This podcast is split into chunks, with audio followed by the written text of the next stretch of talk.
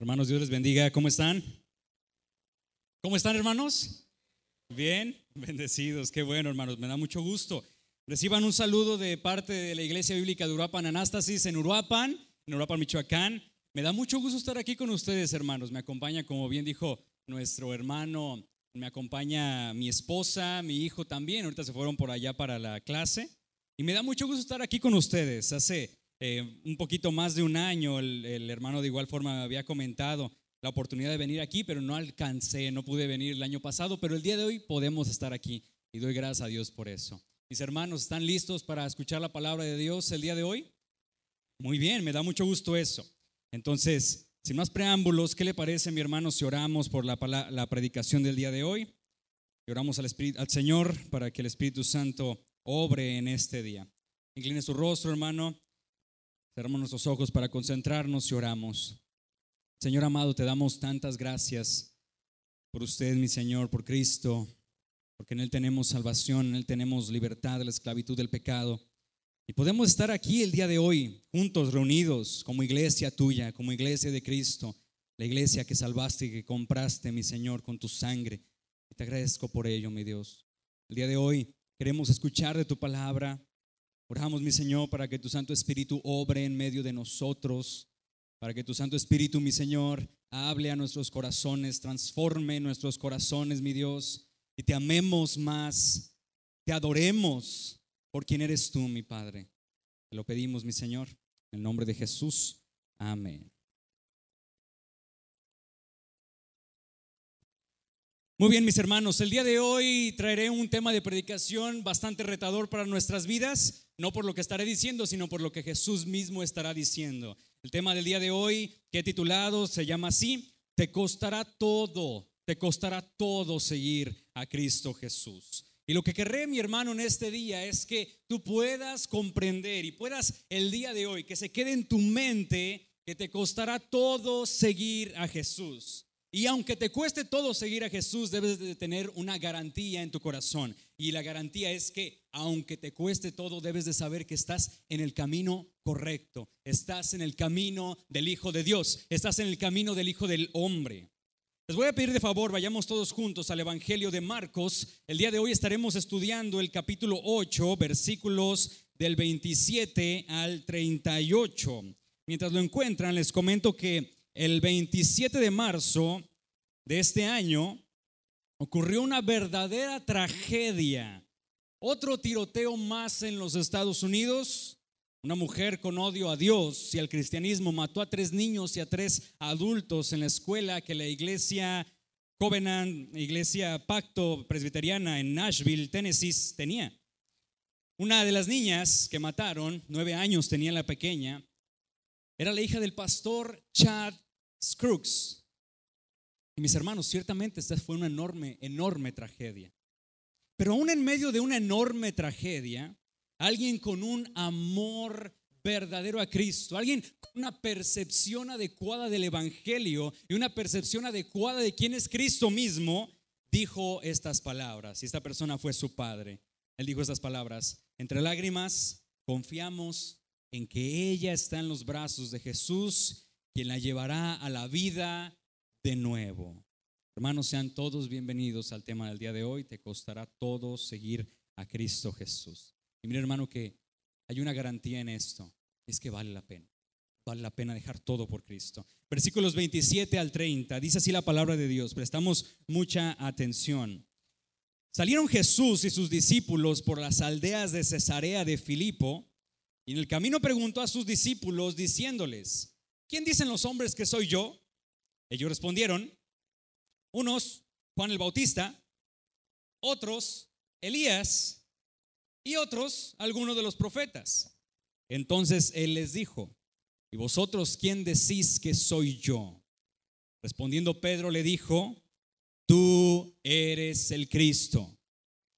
Pero él les mandó que no dijesen esto de él a ninguno. Muy bien, mis hermanos, lo primero que vamos a ver el día de hoy es ¿quién dices que soy? Es una pregunta para ti. ¿Quién dices que es Jesús? Nuestro pasaje nos centra con los discípulos de Jesús. Y el día de hoy, mi hermano, vamos a quiero que todos juntos caminemos con Jesús, caminemos con los discípulos. Nos centra con Jesús y sus discípulos. Por, por lo que entendemos en las narraciones de los evangelios sinópticos, los otros evangelios, entendemos que también había más personas con Jesús siguiéndole. En este caso nos, nos centra el pasaje a las afueras de Cesarea de Filipo. Cesarea de Filipo está bastante al norte de Bethsaida, Julia, donde estuvimos donde Jesús estuvo viendo, donde Jesús estuvo unos versículos anteriores.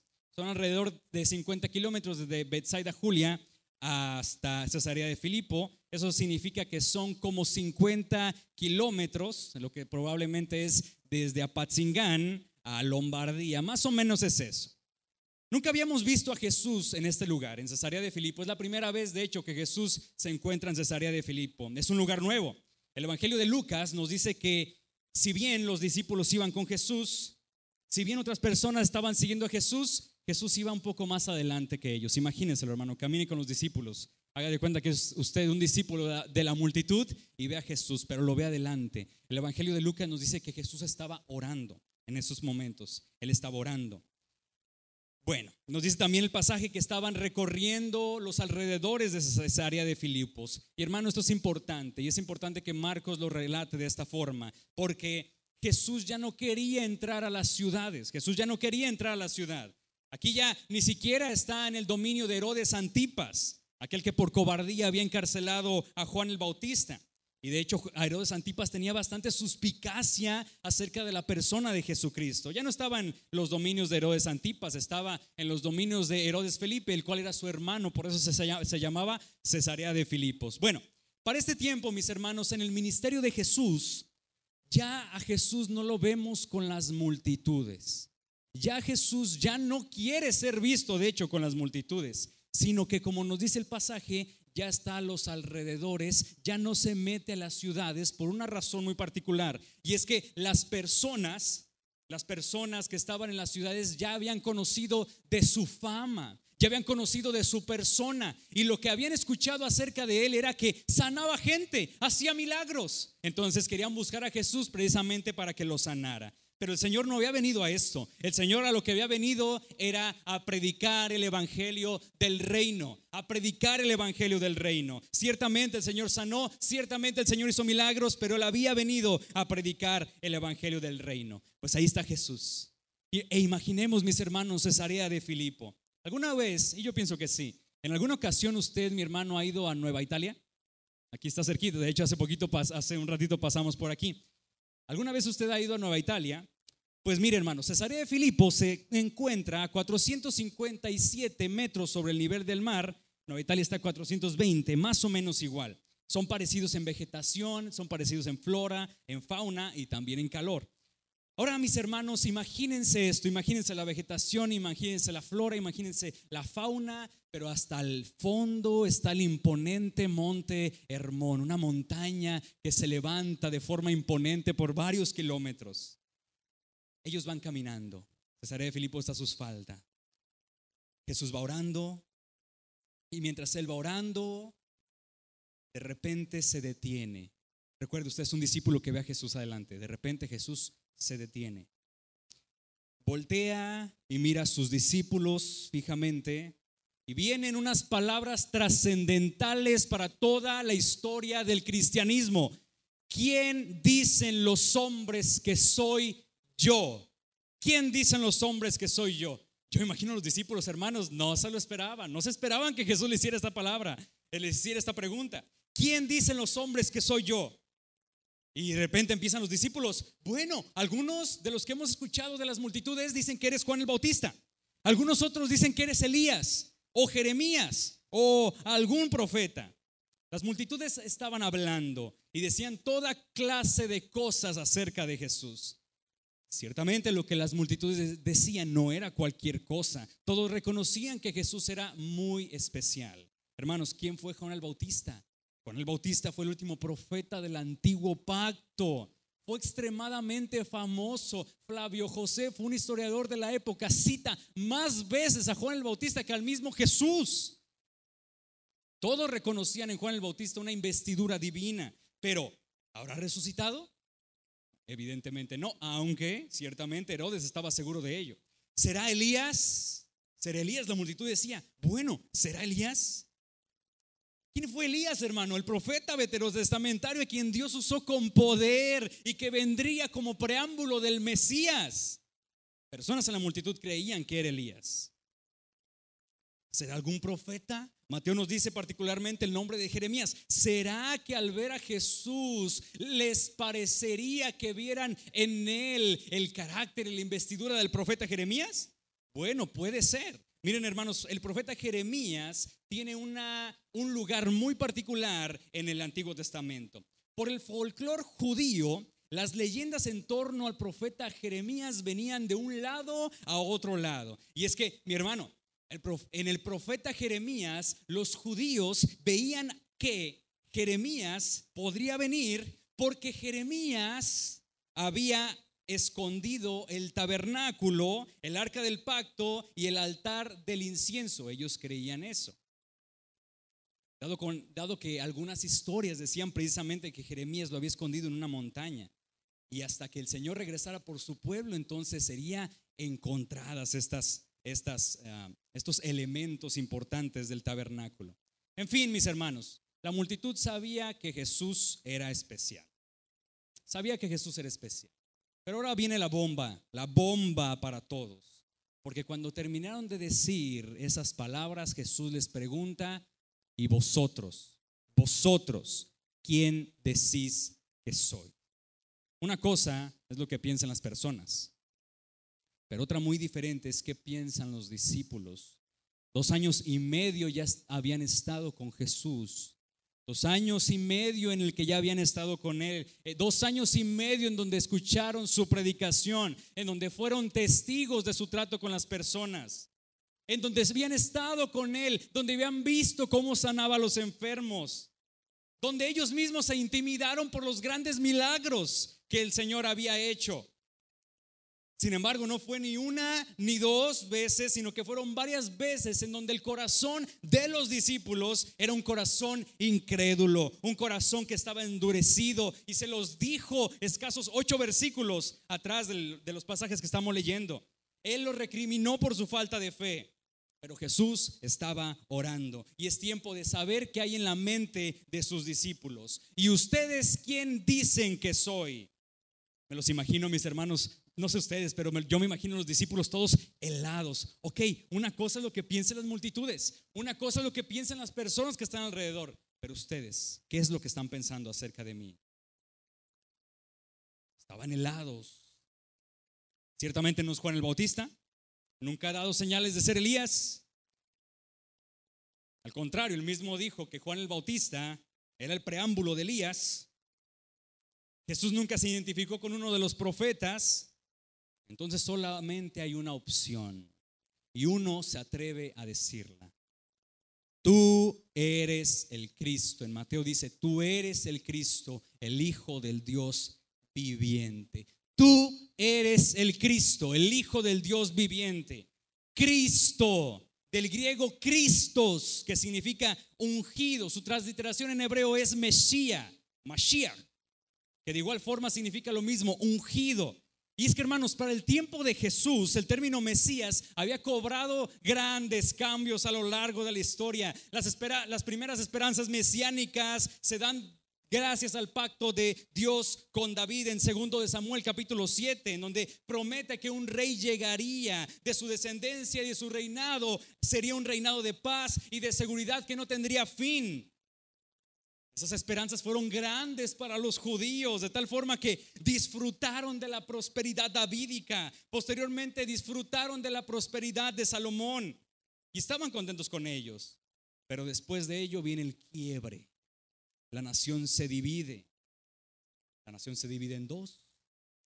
De tal forma que la esperanza mesiánica tiene un cambio. La esperanza mesiánica, si bien es de un rey que vendría, también es de un rey que uniría, uniría los dos reinos y restauraría a Israel. Allí estaban puesta su esperanza.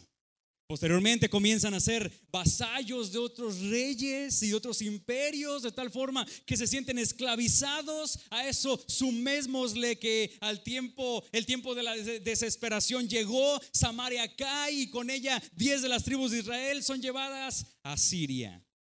A Asiria. Entonces ahora es un golpe durísimo para los judíos. La situación es grave, muy grave. Entonces las esperanzas del Mesías ya no son solamente de reino eterno y de restauración para Israel, sino que ahora son de liberación porque están siendo esclavos, son subyugados. Y entonces las esperanzas cambian. Y para ellos ahora el Mesías sería como un rey militar que llegaría para liberarlos de sus enemigos. El Mesías llegaría con poder para liberarnos, para liberarlos, para restaurarlos con, como nación. Pero después de ello llegó la deportación. El pueblo judío fue llevado a Babilonia. El Mesías nunca llegó. No hubo un reinado eterno, no hubo una restauración. Pero los profetas mencionaron, mencionaron que vendría e instauraría su periodo de paz. De tal forma que la visión del Mesías seguía más viva que nunca, aunque las circunstancias fueran adversas. El tiempo llegó. Regresaron a su tierra. Se levantaron grandes hombres en aquellos momentos. Y se levantó uno muy particular que reconstruiría el templo. Entonces el pueblo comenzó a decir, vemos esperanzas de que el Mesías vendrá. Zorobabel. Por causa de él comienzan a ver que tal vez él podría ser el Mesías que estaban esperando. Comienzan a ver características del Mesías en él. Características que ya habían encontrado en el Salmo 110, que el Mesías no solamente sería rey, sino que también sería sacerdote. Pero Zorobabel no cumplió con las características de Mesías a cabalidad. Tal forma que el Antiguo Testamento se cierra, Dios dejó, hablar por, Dios dejó de hablar por medio de profetas, las esperanzas del Mesías comienzan a irse esfumando Alejandro Magno llega, subyuga, posteriormente Pompeyo el, Pompeyo el Magno anexa Jerusalén como dependiente de Roma y los judíos a ver semejante esclavitud recuerdan de nuevo las promesas mesiánicas e imploran al Señor por el Mesías que lo libraría de la esclavitud. En ese contexto es que llega Jesús.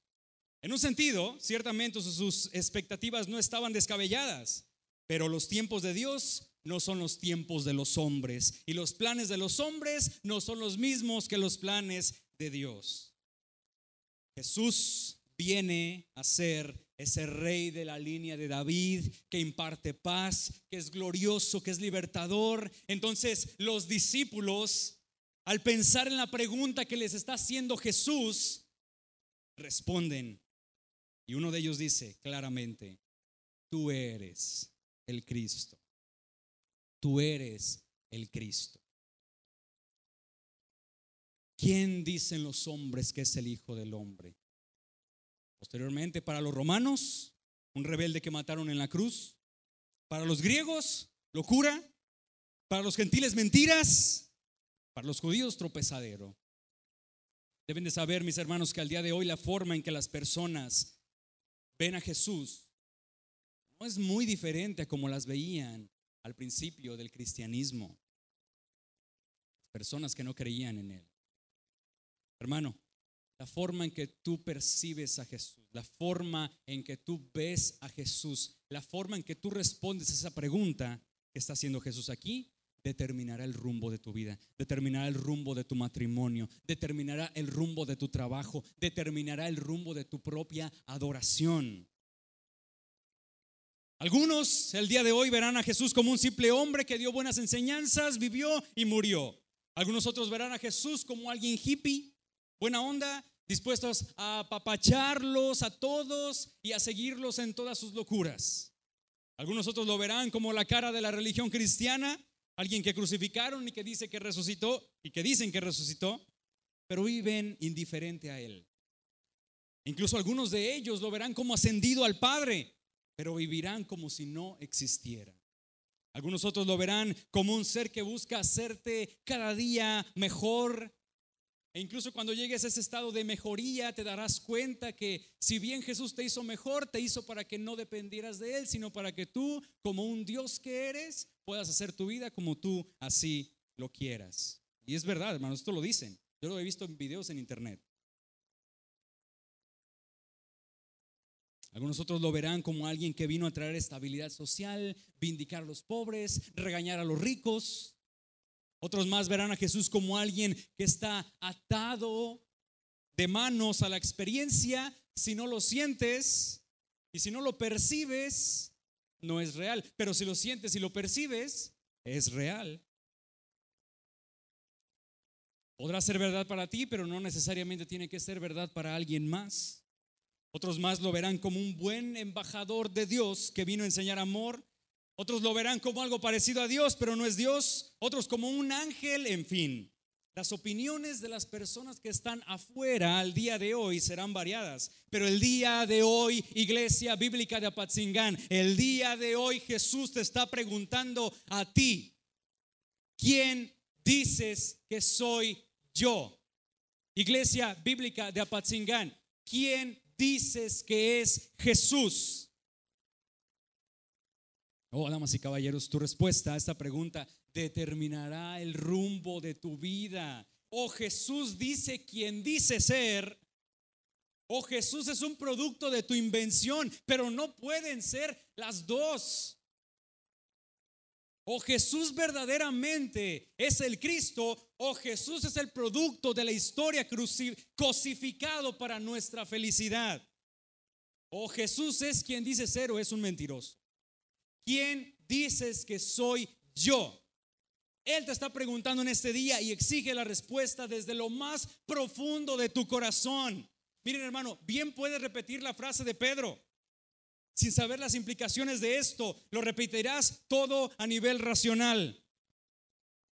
Bien puedes tomarte de las concepciones inertes de tu propia imaginación, enseguecida por la incredulidad y tu necio corazón, pero será todo a nivel racional. Bien puedes tomarte del Cristo de los credos y confesarlo como el verdadero Dios y el verdadero hombre, pero será todo a nivel racional. Pero hoy te está exigiendo el Señor Jesucristo está exigiendo, aquel que está en medio de los candeleros, aquel que tiene sus cabellos tan blancos como la nieve, de aquel que tiene sus ojos como de fuego, de aquel que tiene en su diestra las estrellas, de aquel que cuando habla su voz es estruendosa, de aquel que juzga con justicia y su rostro resplandece como el sol. Oh iglesia, aquel que es digno de tomar el rollo y abrir sus sellos está preguntando en este día, ¿quién dices que soy yo.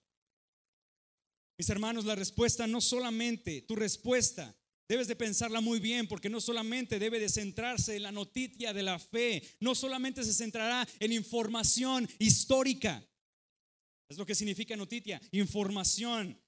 La respuesta sobre Jesús no será en fechas, lugares o eventos.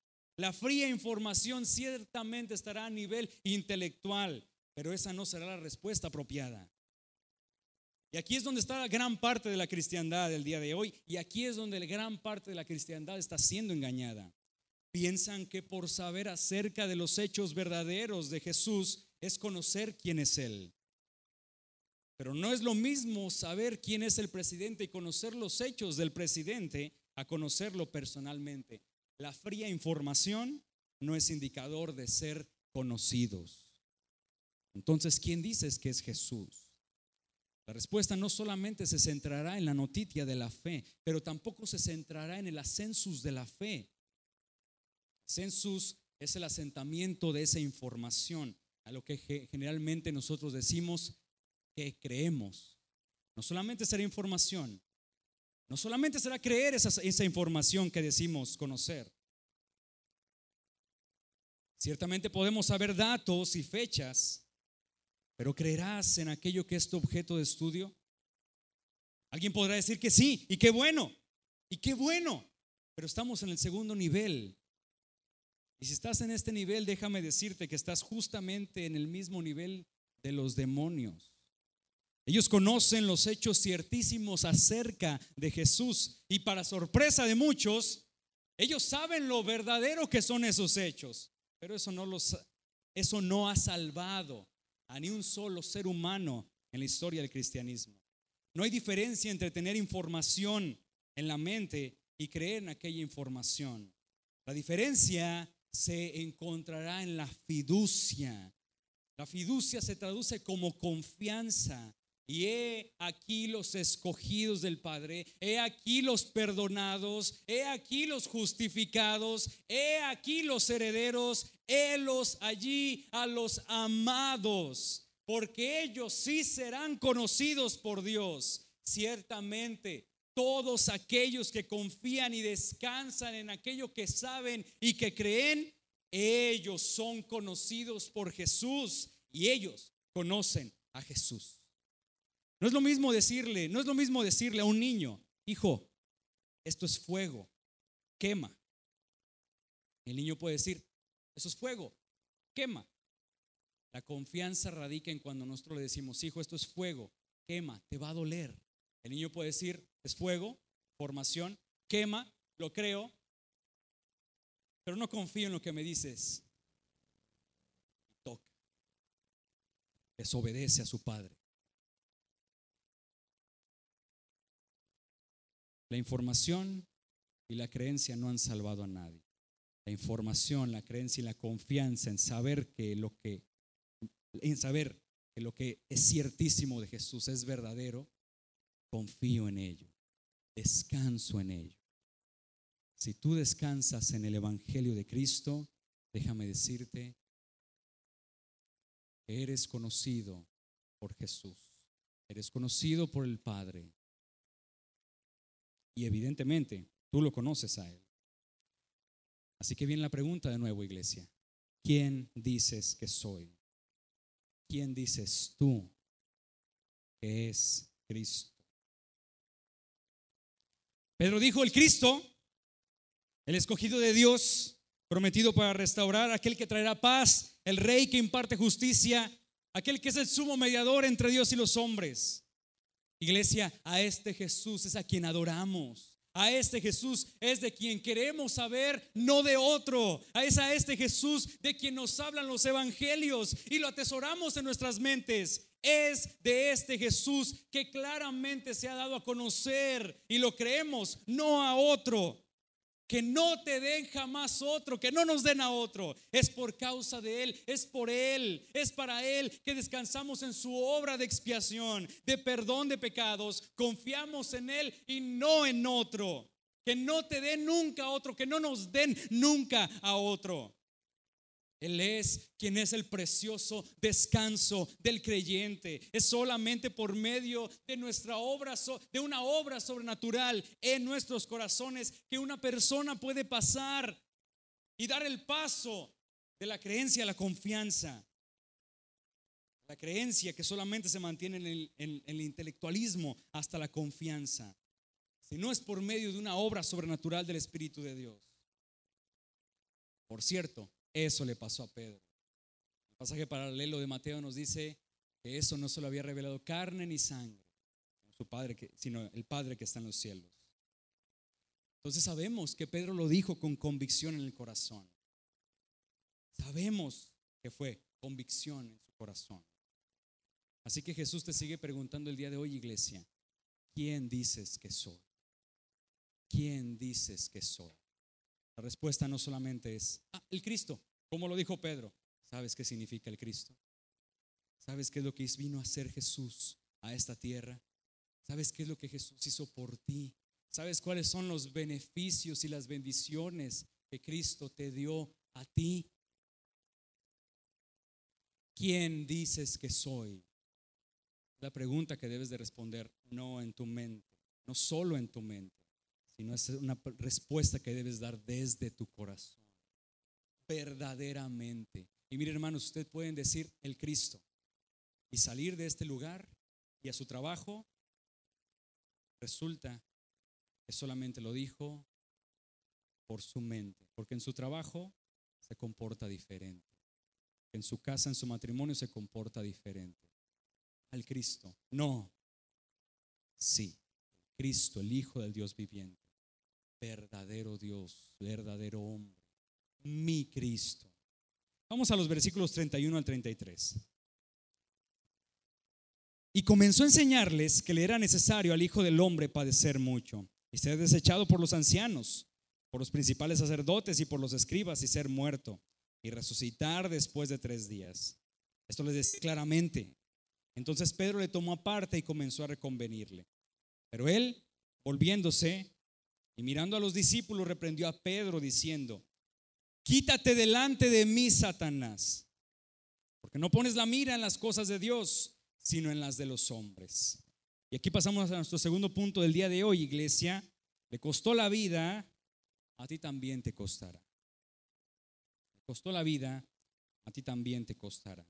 Miren, hermanos, en aquellos tiempos había una cantidad impresionante de expectativas acerca del Mesías. Todavía Jesús ya se iba y los discípulos le preguntaron, ¿instaurarás el reino en nuestros días? Jesús le dijo, a vosotros no les toca saber ni los tiempos ni las horas. ¿Instaurarás el tiempo de nuestros días? Ellos tenían muchísimas expectativas acerca del Mesías. Las más dominantes de la época era que Jesús, el Mesías, tenía que ser un Mesías militar, que los liberaría del yugo de los romanos y permitirían que ellos fueran una nación libre y soberana. Esa concepción, sin lugar a dudas, estaba en la mente de los discípulos.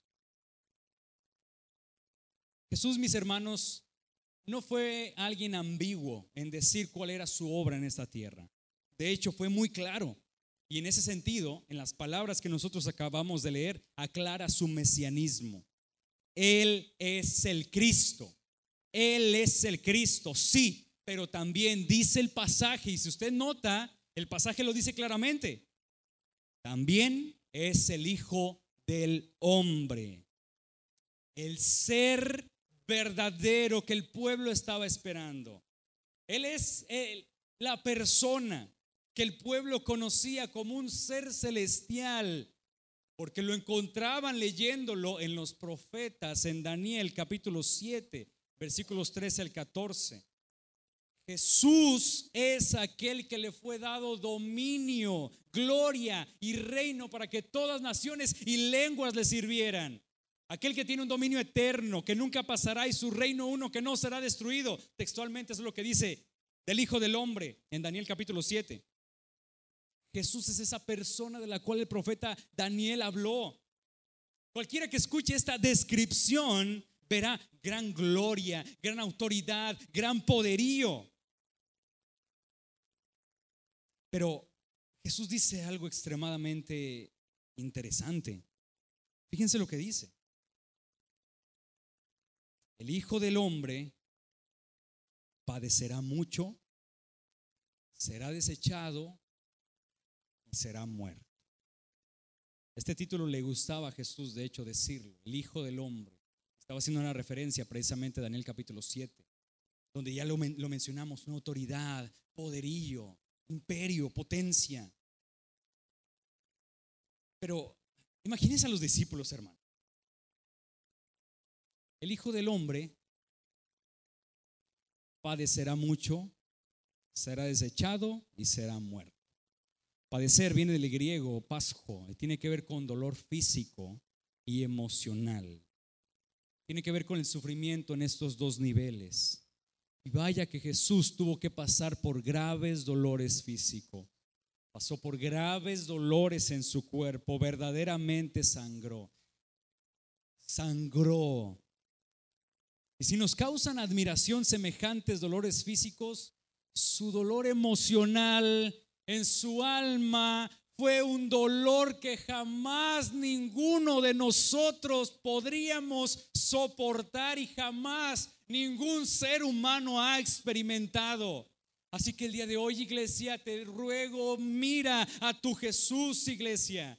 Mira a tu Jesús, míralo en el huerto de Getsemaní, allí en el huerto de Getsemaní, en su corazón. Él comenzaba a resentir el peso de la ira de Dios. Míralo rogar en agonía, sintiendo cómo quemaba en su ser, de tal forma que sudaba como gruesas gotas de sangre y un ángel lo asistía. Míralo sufrir traiciones, míralo sufrir vergüenzas. Míralo en completa agonía en aquella, en, la, en aquella cruz. Miren hermanos, todas las descripciones que nosotros conocemos acerca de la cruz y las imágenes que nos han plasmado acerca de la cruz están censuradas.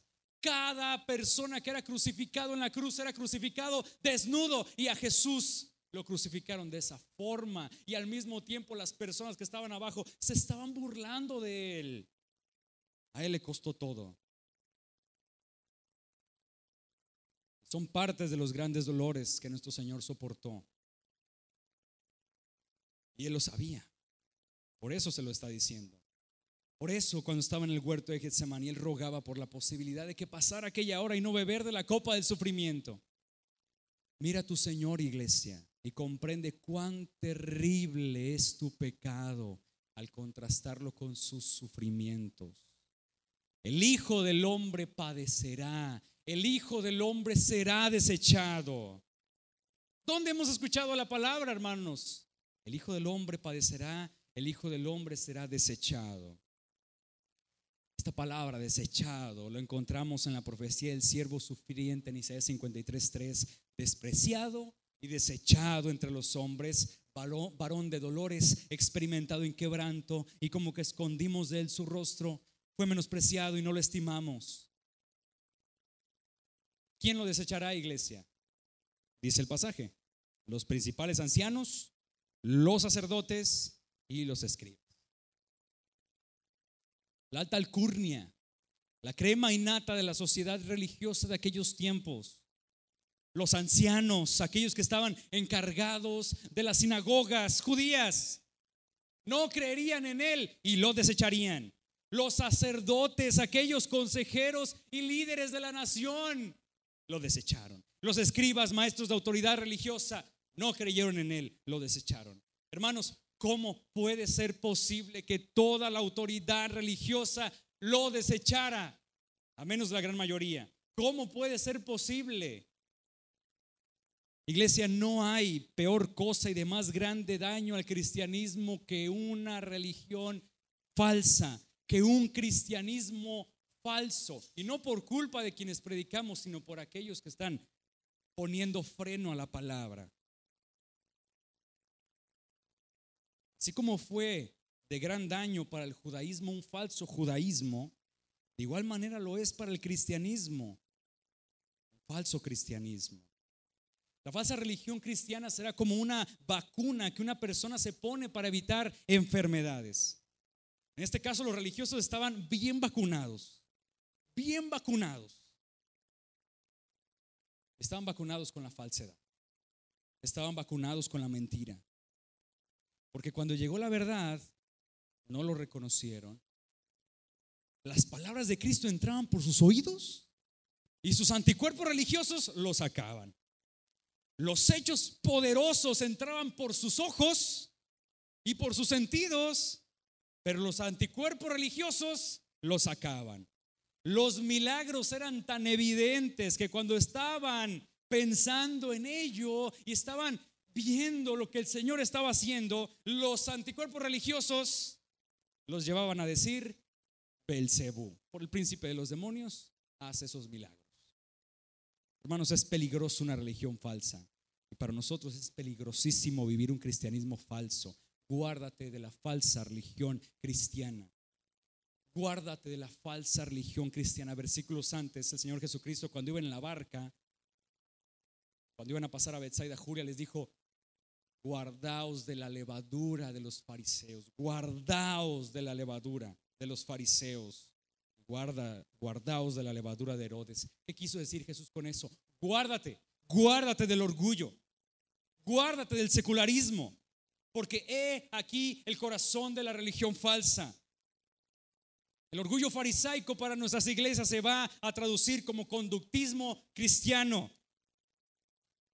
El conductismo cristiano no atacará el problema del corazón, atacará la, atacará la conducta. Predicaciones y formas de vida llenas de esto debes hacer, esto no debes hacer, así debes vivir, así no debes vivir. Hermanos, cristianismo divorciado de evangelio no es cristianismo. El evangelio no te llevará al conductismo, no te llevará a cambiar como tal tu conducta. El Evangelio lo que hará será transformar tu propio corazón que está inclinado al pecado, que está inclinado a aborrecer a Dios, que está inclinado a no obedecer la ley de Dios. Te llevará el verdadero evangelio a eso, a ver tu propio mal, a ver tu propia culpa, a ver a Cristo y puedas ver cuán terrible es tu pecado para que el, Señor, el Espíritu Santo lo transforme desde adentro hacia afuera y transforme tu propia conducta.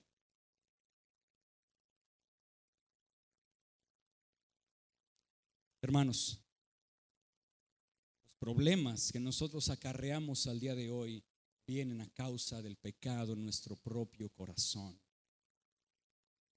Si nosotros, como cristianos que decimos ser, no imploramos diariamente para que nuestro corazón sea transformado si con nosotros como cristianos no reconocemos la extrema malignidad del pecado que hay en nuestro corazón y los vicios a los cuales nos lleva el pecado en nuestro corazón, estaremos desarmados para cuando lleguen las tentaciones del enemigo, para cuando lleguen las pruebas y para cuando lleguen los deseos de la carne, no presentaremos defensa.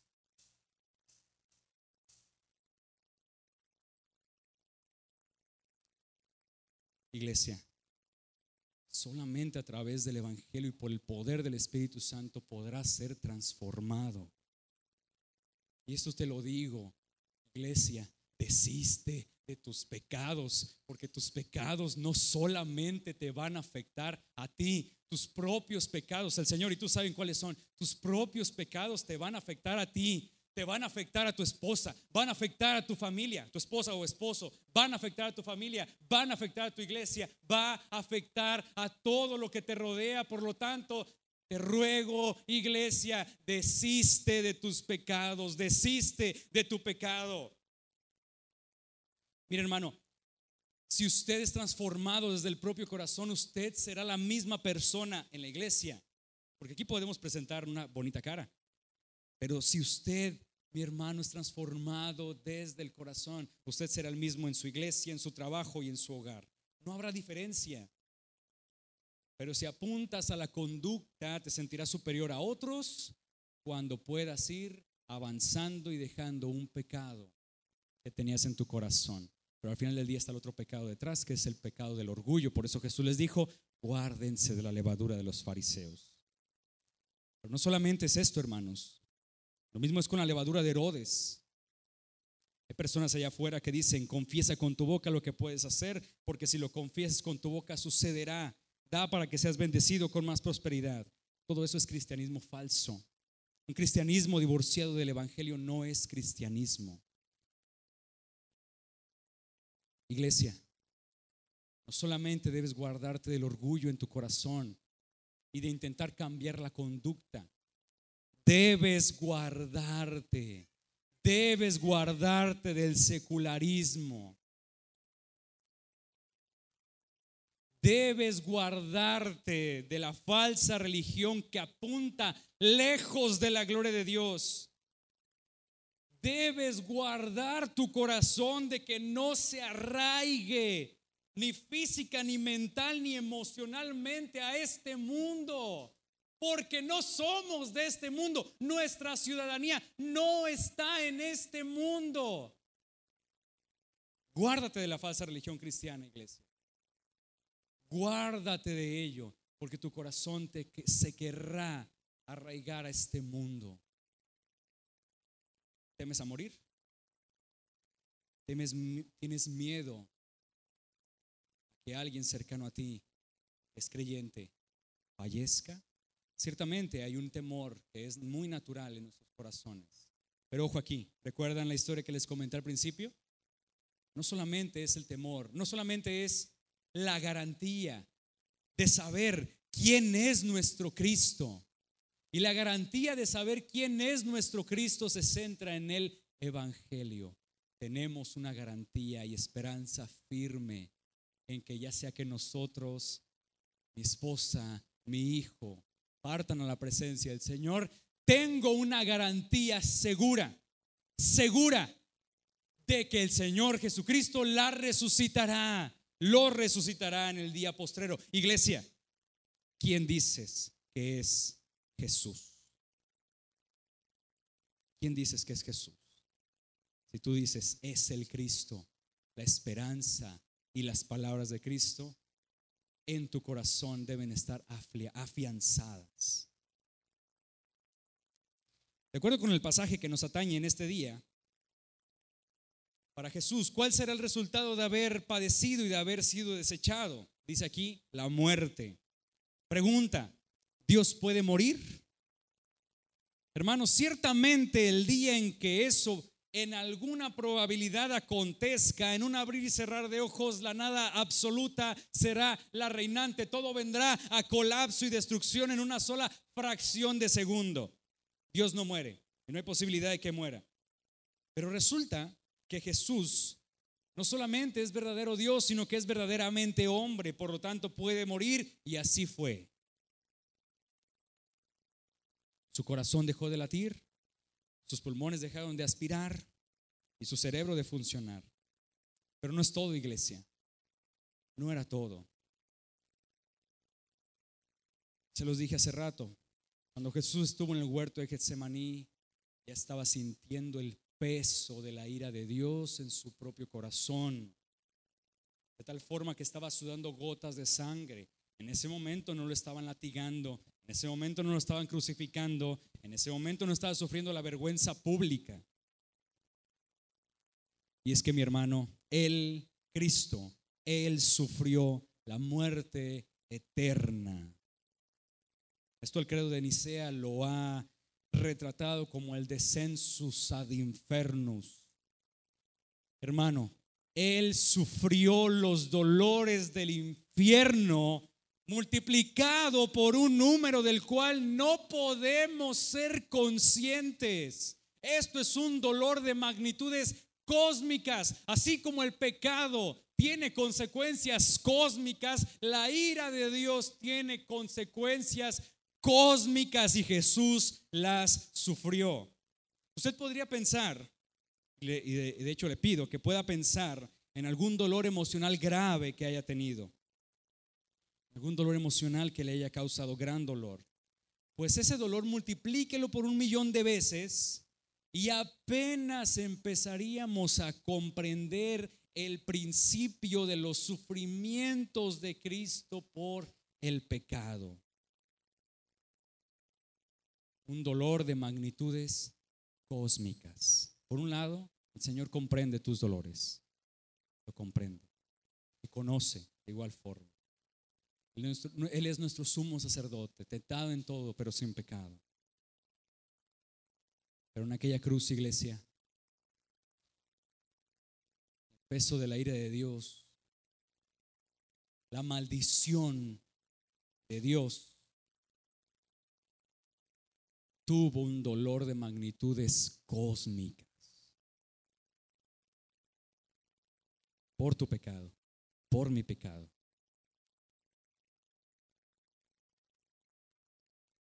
La cruz, mi hermano, es un evento sangriento, sí. Es un evento vergonzoso, sí.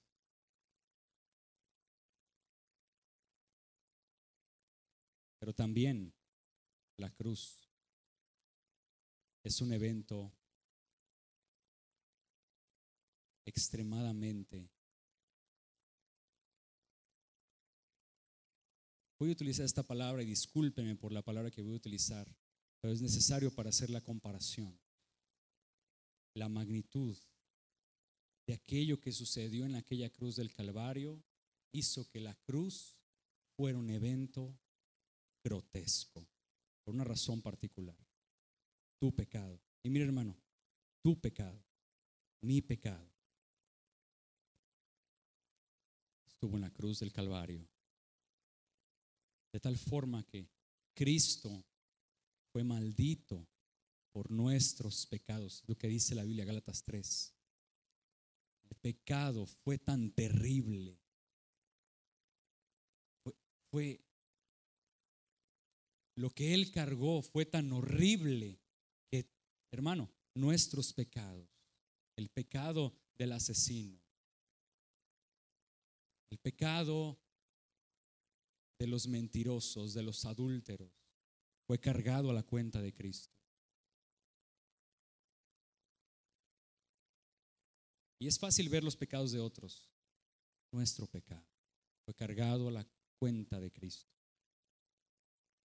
De tal forma que la ira de Dios pesó de forma grande en él.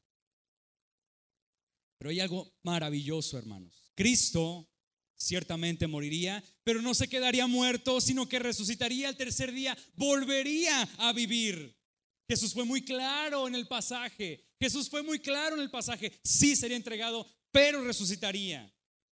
Sin embargo, los discípulos no quisieron entenderlo y verdaderamente no quisieron entenderlo porque se los dijo más adelante en varias ocasiones y no lo comprendieron. Cuando murió, no lo comprendieron hasta que lo vieron resucitado. No lo entendieron, mi hermano, que Pedro se acercó, lo llevó aparte. A ver, Jesús, espérate, eso que dijiste está como que muy fuerte. A ver, ven para acá. Dice que lo llevó aparte. Lo lleva para aparte y le dice de forma piadosa, dice el pasaje que lo comenzó a reprender, la palabra es lo comenzó a reprobar. Lo comenzó a reprobar. Lo comenzó a reprender y a decirle de forma piadosa, se lo llevó, le dice, no, no lo permita Dios, Señor. Eso nunca te acontecerá. Y fíjense lo que sucede, hermanos. Imagínenselo. Pedro lo agarra a Jesús, se lo lleva para acá, los discípulos se quedan ahí, más algunos que lo seguían. No, Señor, eso nunca te acontecerá. Dice la Biblia que Jesús se da la vuelta, mira a los discípulos, los mira fijamente y mira también a Pedro, a todos para llamar la atención a lo que va a decir. Le dice, Quítate delante de mí, Satanás, porque no pones la mira en las cosas de Dios, sino en las de los hombres. Hermanos, qué fragmento tan especial que deja en claro la obra de Jesús como Mesías, como el verdadero Mesías de este mundo. No son conforme a las concepciones de este mundo, Jesús no es conforme a las concepciones de este mundo, no es conforme al pensamiento de este mundo y definitivamente no es conforme a las expectativas de este mundo. Hermanos, por donde usted quiera ver en este pasaje, por donde usted quiera verlo, encontrará el Evangelio eterno de Cristo. Eterno Evangelio porque es hecho en la eternidad pasada, antes de que el espacio, tiempo y materia vinieran a la vida. En la eternidad, la Santísima Trinidad, por amor al hombre, el Padre escoge, el Hijo redime, el Espíritu convence. Hermano, mírelo, mire este pasaje. Mírelo de principio a fin. El Hijo del Hombre, el ser celestial que ha morado eternamente con el Padre. Si no lo ve ahí el Evangelio, lo puede ver eh, en los padecimientos del Hijo. Es necesario que haya un sustituto para pagar por los culpables. Es necesario que la segunda persona de la Trinidad se humille hasta lo sumo para pagar por los pecados de quienes han sido suyos desde la eternidad. Mis hermanos, pero lo que, más nos debería de dar escalofríos en los pasajes, en los versículos que nosotros estamos leyendo, es que fueron los religiosos del tiempo de Jesús, aquellos quienes se suponía que tenían una buena relación con Dios, quienes lo crucificaron. Hermanos, ciertamente la gran mayoría de corazones endurecidos no los vamos a encontrar fuera de la iglesia de Cristo. Muchos de los corazones endurecidos no los vamos a encontrar allá afuera. Los vamos a encontrar aquí adentro.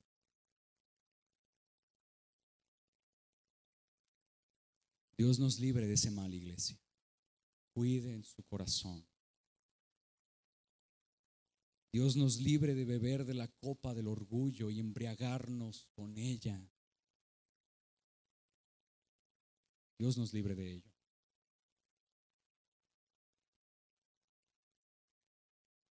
Pero aún así, mi hermano,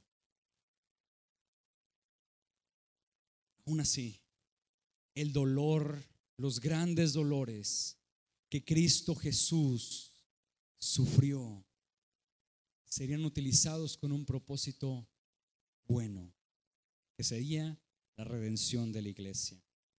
Que ciertamente Jesús no sería dejado en el infierno, ni la tumba se, se quedaría vacía, sino que resucitaría venciendo la muerte. Él lo dijo, Mateo, Juan, Juan 11, 25, yo soy la resurrección y la vida, el que cree en mí, aunque esté muerto, vivirá. ¿Crees esto? Son palabras de Jesús. Por último, también vemos el Evangelio en todos estos versículos en la reprimenda de Pedro. No sin antes hacer algunas observaciones. Y es que, hermanos, cuán errados podremos estar nosotros si aconsejamos en contra del propósito de Dios. Pedro no tenía excusa.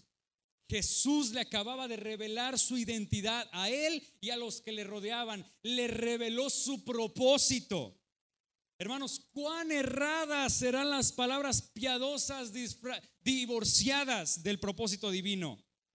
Es algo abominable, tan abominable que Jesús remarca las intenciones profundas del corazón de Pedro. Y es que en Pedro estaba siendo ahora influenciado por el mismo Satanás, que le estaba diciendo, no, que ni eso te acontezca. Y parecería piadoso. Jesús está diciendo que se va a morir, que va a ser entregado, que va a padecer. Y Pedro llega y le dice, no, Señor, que ni eso te acontezca. No, ¿cómo puede ser? Pero Jesús le dijo, Pedro, tienes los ojos enfocados en los hombres. No estás buscando la gloria de Dios. Tienes los ojos enfocados en los hombres. Tienes los ojos enfocados en lo que está delante de ti. Tienes tus ojos enfocados en lo más próximo. Cuidado, hermanos. No vaya a ser que por parecer varones o féminas piadosas, en lugar de centrar a una persona en lo eterno, sabiendo que las circunstancias que están pasando, Dios las va a utilizar para su propia gloria y para su propio propósito, de repente nos vaya a salir una lengua bífida y seamos utilizados por el mismo Satanás para desviarlos de, para desviar su mirada de lo eterno a lo efímero, de lo eterno a lo terrenal. Hermanos, hay un plan mucho mayor que nosotros que traspasa aún las circunstancias más adversas en las cuales nosotros podamos estar. De tal forma que la tensión entre la soberanía de Dios y la experiencia de la realidad continua Hermanos, a nosotros lo único que nos toca es confiar en los decretos de Dios, confiar en que el propósito del Señor en medio de cualquier circunstancia es para un bien mayor del cual nosotros no nos vamos a dar cuenta en este tiempo y tal vez nunca nos demos cuenta en un futuro, pero nuestra fe se centrará en que Él es bueno y para siempre su misericordia, en que Él es bueno y su voluntad es buena, agradable y perfecta y no la nuestra.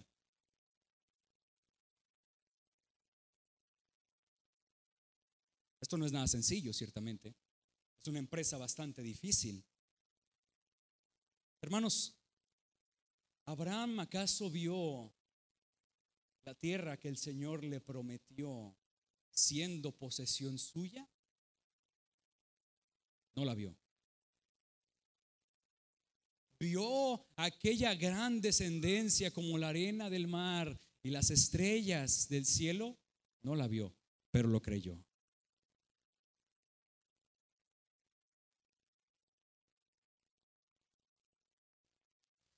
Ciertamente será más sencillo mirar lo que está delante de nuestros ojos. Será más sencillo mirar las circunstancias adversas. Será más sencillo ensimismarnos en nuestro propio dolor. Será más sencillo mirar las cosas de los hombres que confiar en el decreto de Dios. No es fácil, hermanos, esto. De hecho, requerirá mucho esfuerzo, requerirá mucha oración, requerirá valentía, para descansar en los brazos de un buen padre, aunque eso signifique estar en la hoguera. Para los hombres podrá ser una hoguera.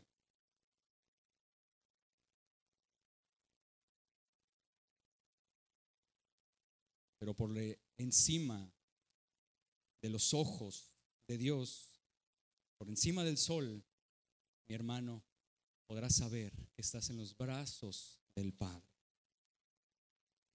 Nuestro Mesías trasciende más allá de los pensamientos, de las acciones o de las circunstancias de los hombres. Hay un propósito irrevocable que es muchísimo más grande que nosotros.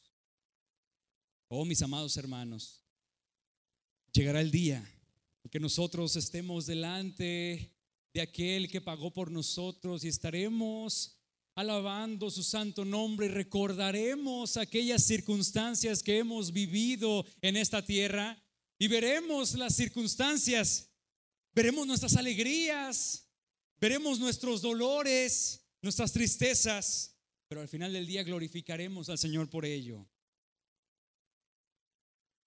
Glorificaremos al Señor por ello y comprenderemos a cabalidad cuán mejor fue su propósito que el nuestro. Vamos a los versículos 34 y 38 porque ya se me está acabando el tiempo. Dice así la palabra de Dios. Y llamando a la gente y a sus discípulos les dijo, si alguno quiere venir en pos de mí, niéguese a sí mismo y tome su cruz y sígame. Porque todo el que quiera salvar su vida la perderá. Y todo el que pierda su vida por causa de mí del Evangelio la salvará.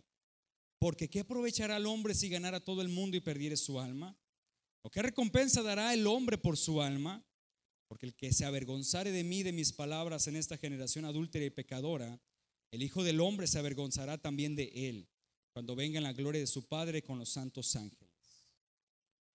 Wow, qué palabras, qué palabras. Hermanos, todos los versículos que nosotros estamos leyendo son el cenit del Evangelio de Marcos. Es el centro de gravedad de todo el Evangelio de Marcos. Para que cuando llegara este Evangelio a los romanos, ellos pudieran saber que vale la pena seguir a Cristo.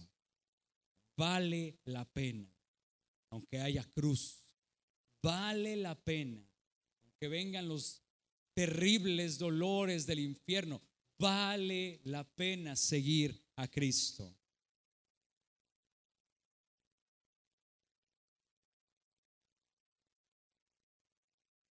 Hermanos, si estas palabras que está diciendo Jesús no son solamente para los apóstoles, esta palabra que inspiró el Espíritu Santo no son solamente para ellos, sino que también son para nosotros son para todo aquel verdadero discípulo de Jesús. Si alguno quiere venir en pos de mí, nieguese a sí mismo y tome su cruz y sígame.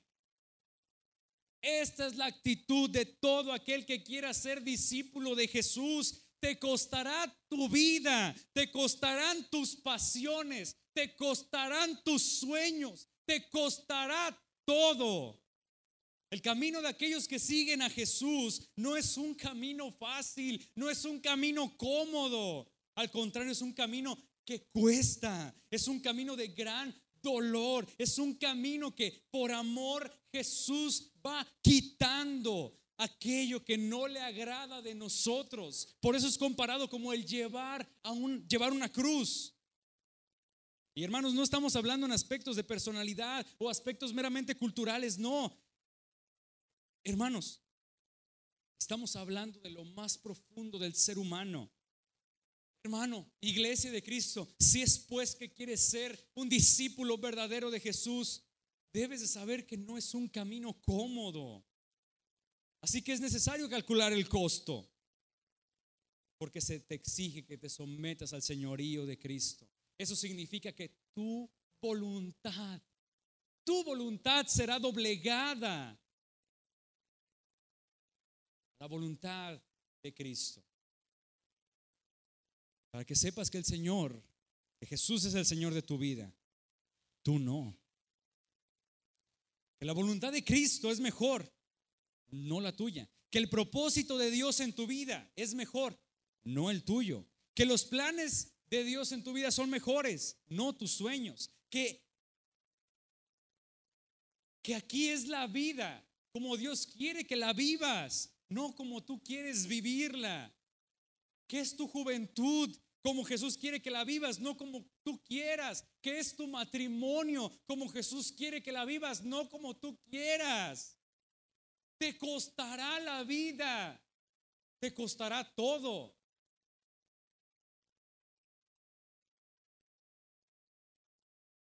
Te costará todo. Por eso Jesús es claro. ¿Quieres vivir conforme al mundo sin tomar en cuenta a Dios? ¿Quieres vivir negando la voluntad de Dios en tu vida? ¿Quieres vivir sin someterte a los mandamientos de Cristo? ¿Quieres vivir una vida de total desobediencia a Dios? Muy bien, hazlo. Nadie te va a detener, pero ten por seguro algo. Cuando llegues delante del juez justo, perderás tu vida por toda la eternidad. Y de, acuerdo con las imágenes del castigo justo de Dios por el pecado, créeme cuando te digo que es muchísimo mejor vivir una vida sumisa a Dios que vivir una vida en completa rebeldía delante de Él. Y hermano, esto te lo digo por amor a tu alma. Hoy mismo, niégate a ti mismo. Es lo que hizo Cristo. Él negó sus derechos que le correspondían por ser Dios. Los hizo a un lado por amor. No solamente negó sus derechos que por ser Dios le correspondían, dice la Biblia que Él se encarnó y no solamente se hizo hombre como tú y como yo, sino que aún siendo hombre no tomó sus derechos que le correspondían, sino que los dejó. Y dice, se entregó a sí mismo. Se hizo esclavo por amor. Es muchísimo mejor vivir para Él. Y esto es por amor a tu alma. Niégate a ti mismo, niégate por completo al pecado, niégate por completo a los valores que este mundo exalta, niégate a ellos. Amor libre, avaricia, libertinaje, borracheras, egoísmo, orgullo, sexo sin compromiso. Niégate a ellos. Oh iglesia, cualquier pecado que salga en tu corazón y lo apapaches en tu corazón, traerá gran dolor.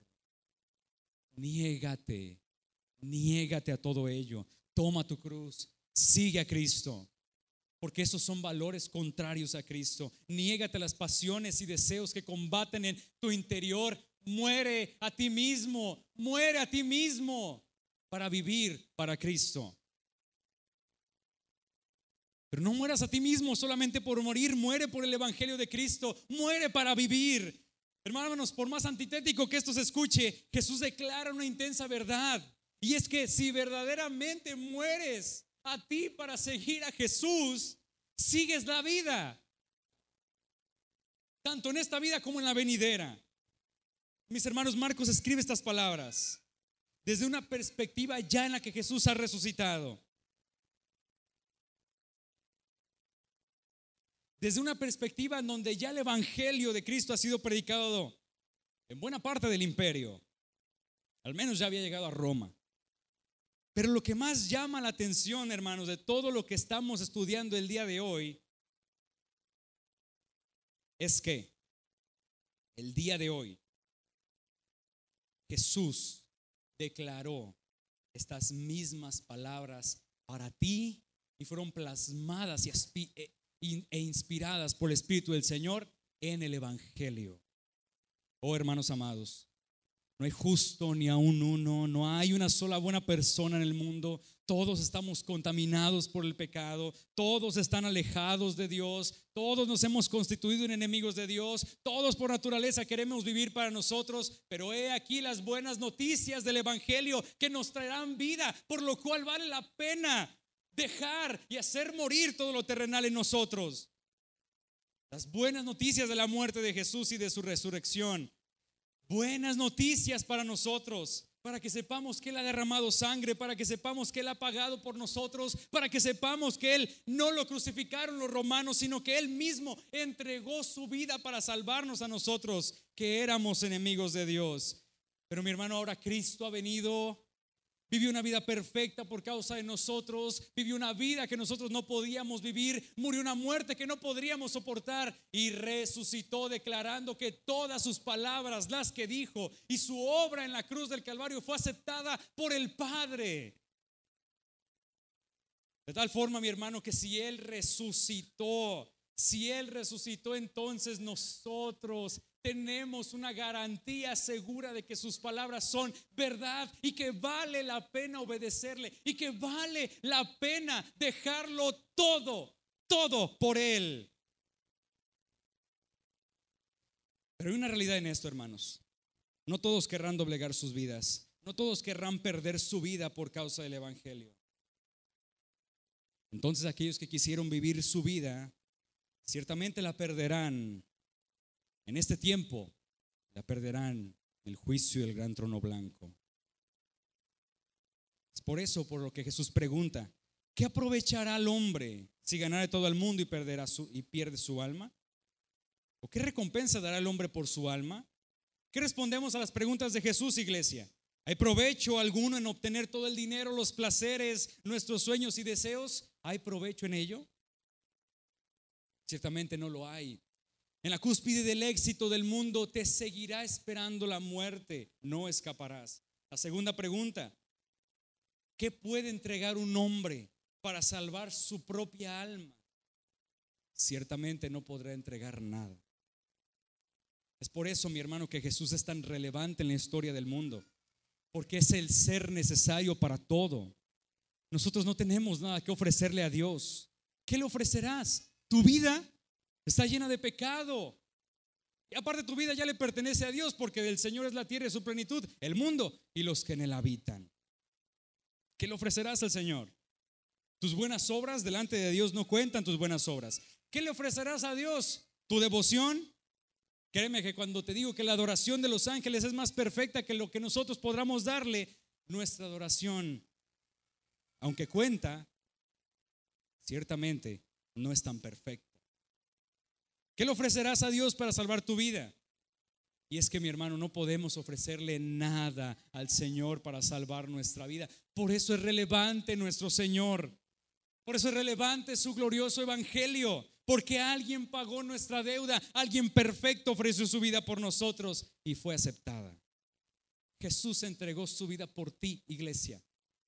Entregó su vida por ti, iglesia. Tú no necesitas hacer nada. Tú no necesitas complacerlo. Pero ciertamente, mi hermano, en tu obediencia, en tu arrepentimiento será adoración para Él. ¿Te costará la vida? Sí. Y no será nada fácil. Jóvenes que están presentes, cuidado con la necedad.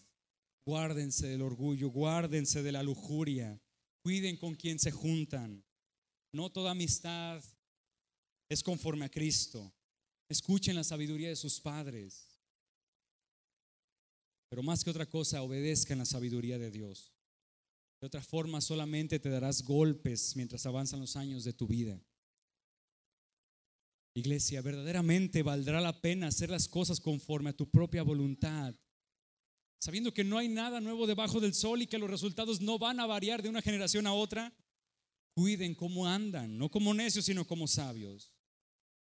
No se trata de hacer las cosas conforme a nuestra propia opinión. Ay, es que yo creo.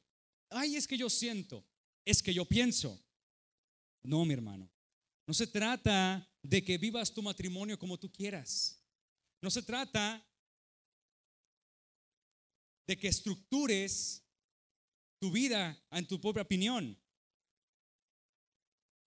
No se trata de ello. Cuando has seguido tu propia opinión, ¿hacia dónde te ha llevado eso? Iglesia Bíblica de Apatzingán, te costará la vida. Así que te ruego el día de hoy, doblega tu corazón. Hoy hay tiempo. Porque en un abrir y cerrar de ojos estaremos delante del trono del Señor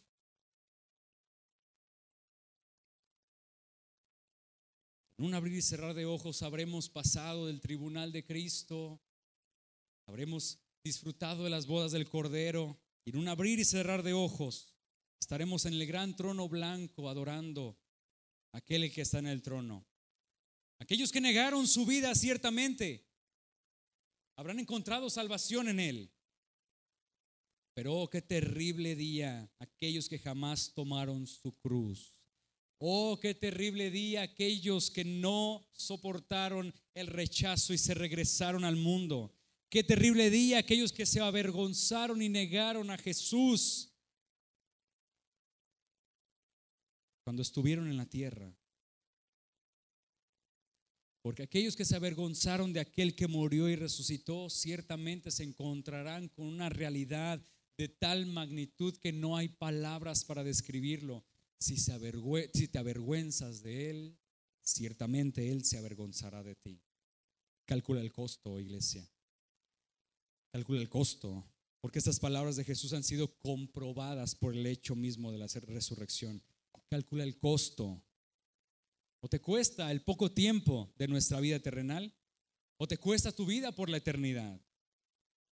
Por eso es por lo que te digo el día de hoy, te ruego, te ruego, si no has creído en Cristo y estás en este lugar, cree en Cristo, confía en el Señor, entrega tus pecados a la cruz y Él te hará por su poder a que vivas una nueva vida, una nueva vida. Si eres creyente y tienes 1, 2, 3, 4, 15, 20, 30 años como creyente, hermano, el pecado sigue a la puerta y te va a destruir, va a destruir tu vida, va a destruir tu matrimonio, va a destruir tu testimonio, va a destruir la imagen de Dios en ti. Niégate a ti mismo, niégate tus pensamientos vanos, niega tus deseos. Todo llévalo cautivo a Jesús. Todo llévalo cautivo a Jesús. Entrégate a Él y Él transformará por su poder, transformará tus pensamientos, tus pensamientos vanos a los pensamientos de Cristo. Entrégate, iglesia, entrégate totalmente a Él. Así que te pregunto, ¿lo harás? ¿Te entregarás al Señor para que te transforme a ti desde adentro hacia afuera? No tienes que contestarme, pero te diré la verdad. No serás honesto contigo mismo si dices que amas a Dios y no amas su palabra. ¿Cómo estarán los pensamientos de Dios en tu mente si no amas su palabra?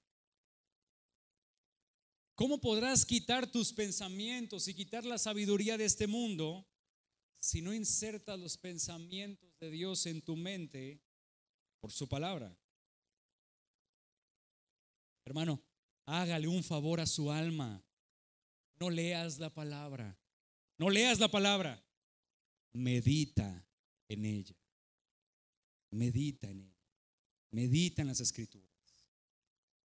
Hermano, no es como, ay, hoy 6 de la mañana, tres capítulos diarios.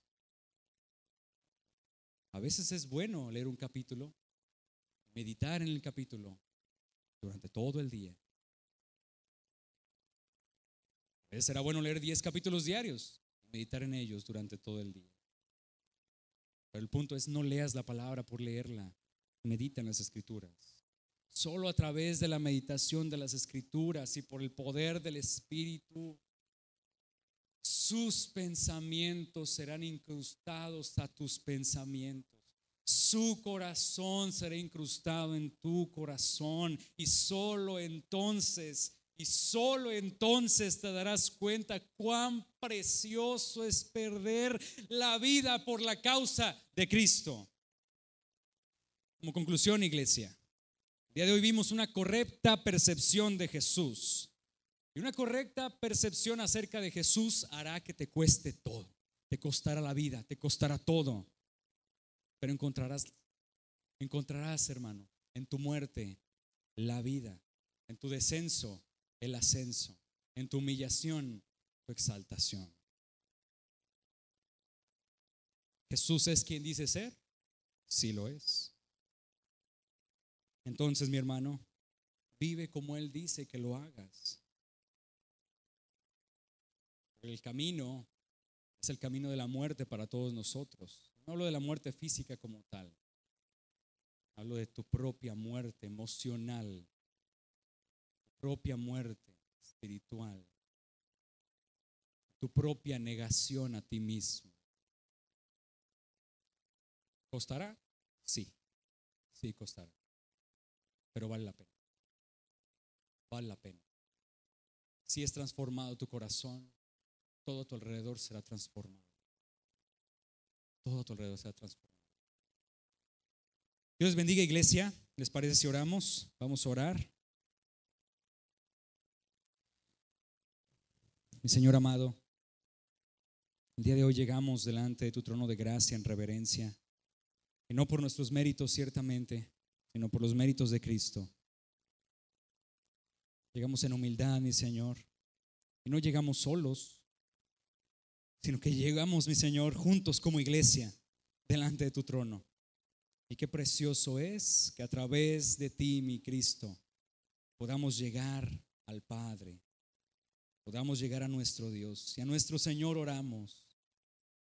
mi Dios. Tú conoces los corazones de cada uno de los que estamos aquí. Conoces, mi Dios, las profundidades de su corazón.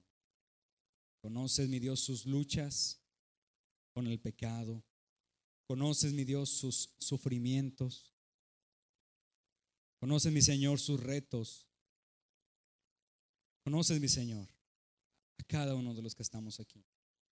Y el día de hoy, mi Padre, estamos orando. Estamos, mi Señor, estamos implorando que tu Santo Espíritu nos transforme. Que tu palabra, mi Señor, que tu palabra, mi Padre, incrustada en nuestros corazones. Y que podamos verte a ti y que podamos amarte, que podamos ver la extrema malignidad en nuestros propios corazones, que podamos ver cuán terrible es nuestro pecado, que podamos ver la cruz de Cristo y que no seamos indulgentes con nuestro pecado, que no lo apapachemos, mi Señor, sino que nos deshagamos de Él, sino que nos neguemos a nosotros mismos por amor a ti. Haga crecer nosotros, mi Señor. Haga crecer en nosotros amor por ti para que estas palabras que hemos leído hoy y estas palabras que hemos estudiado el día de hoy penetren hasta lo profundo de nuestros corazones y sean transformados nuestros corazones desde adentro hacia afuera, porque Señor ya basta de nosotros mismos, no nos ha llevado a ningún lugar bueno, pero tu voluntad al contrario ha sido dulce para nuestro corazón Ay, tu palabra, dulce es más que la miel y que la que destila del panal. Y por tu palabra somos amonestados, mi Señor. Guardar tus palabras hay gran galardón. Mi Señor amado, te ruego por la iglesia bíblica de Apatzingán. Te ruego, mi Señor, por cada uno de ellos. Te ruego, mi Señor, para que desistan de su pecado y contemplen, contemplen la gloria de Cristo. Y contemplen, mi Señor, cuán precioso eres tú. Y contemplen, mi Señor, que vale la pena negarse a sí mismos por ti.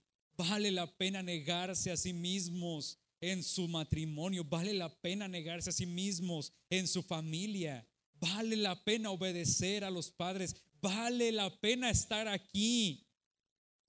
Vale la pena seguirte. Vale la pena recibir cualquier rechazo.